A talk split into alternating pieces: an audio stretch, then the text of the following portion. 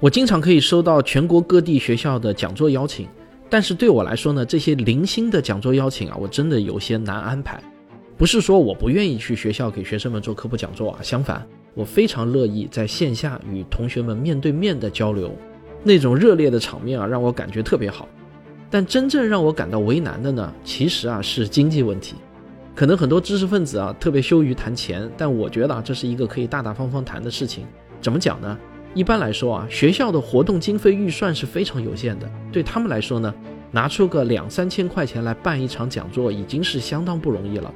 这个我非常理解，因为学校不是盈利性机构，办学经费是非常有限的。但是对我来说啊，去到外地城市做一场讲座，这笔钱呢，可能也就是刚够一个差旅成本而已。我毕竟是一个职业科普人啊，对我来说，科普讲座也是一份正经的工作，我要靠这份工作的收入来养家糊口的。所以啊，我当然就不可能一直做公益的科普讲座，偶尔做几次当然没问题，但我也不可能总做，对吧？否则的话，我自己就要喝西北风了。那最近啊，有一个朋友给我出了一个主意，他说可以解决学校经费有限和我的讲座成本之间的矛盾。我听了以后呢，有点茅塞顿开的感觉啊。这个点子其实用两个字就可以概括了，就是拼团。就是说啊，我如果去一个城市，不是单单只给一个学校讲座，而是把时间排满，集中个两三天，在一所城市跑七八个学校，这样呢就可以把差旅成本和时间成本均摊到很多个学校上。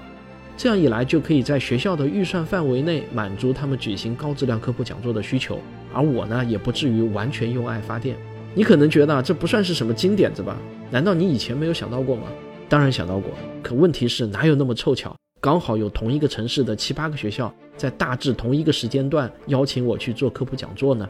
真正有价值的建议啊，来自他的后面半段。他问我啊。你算一下，二零二三年全年加起来大概有多少时间用在了去学校做科普讲座这件事情上？我想了想啊，回答说，零零星星加起来，去年至少有二十天吧。但是说实话呢，大部分时间都是花在了路上。他说啊，那这样，今年你把所有以前零散线下讲座的时间都集中在一个月里，比如说今年的三月份，周一到周五去学校，周六周日就在各种科普场馆。并且呢，你把这个消息大张旗鼓的放出去，提前一个月就开始接受各个学校的邀请，你把所有的这些邀请信息都收集起来，然后呢合并同城项。他说啊，你以前呢是打着飞的去某个城市做一场讲座，前后加起来要花三天，而这次你一天就可以完成三场，甚至呢是四场讲座，时间利用的效率就大大提高了，不是吗？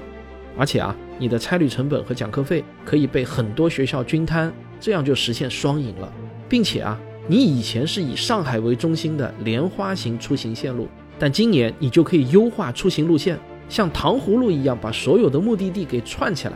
时间利用的效率不是也大大提高了吗？这位朋友的话还没有说完啊，我就一拍大腿，大呼一声：我以前怎么没想到？所以呢，我就决定啊，把今年三月份定为我的线下科普讲座月，我与广大中小学生在线下互动。把高质量的科普讲座送到您的家门口。那么，如果您想邀请我到您所在的学校或者您当地的科普场馆举办讲座，现在就可以到“科学有故事”的微信公号中回复关键词“科普讲座”四个字，你就会看到一张讲座需求表。您只要花上两分钟的时间填一下表，我的助理呢就会帮我收集这些信息，并且帮我统筹安排行程表，我尽可能满足你们的需求。我想老王卖瓜自卖自夸一下啊，您完全不用担心我的讲座效果，因为在过去的十多年中呢，我做过上百场线下的科普讲座，可以说啊，每一场讲座都给主办方留下了深刻的印象，受到了孩子们的热烈欢迎，我自己呢也是乐在其中。这不，这个周末也就是一月二十八号，我还要到广东科学中心去办两场讲座，这已经是他们第二次邀请我了，因为上一次的讲座的效果特别好。如果你听到我这个节目的时候呢，还没有到一月二十八号，刚好你又在广州的，那么你也可以关注一下广东科学中心的微信公号，上面呢就会有我在一月二十八号上午、下午的两场讲座信息啊，你也可以来现场体验一下我的讲座。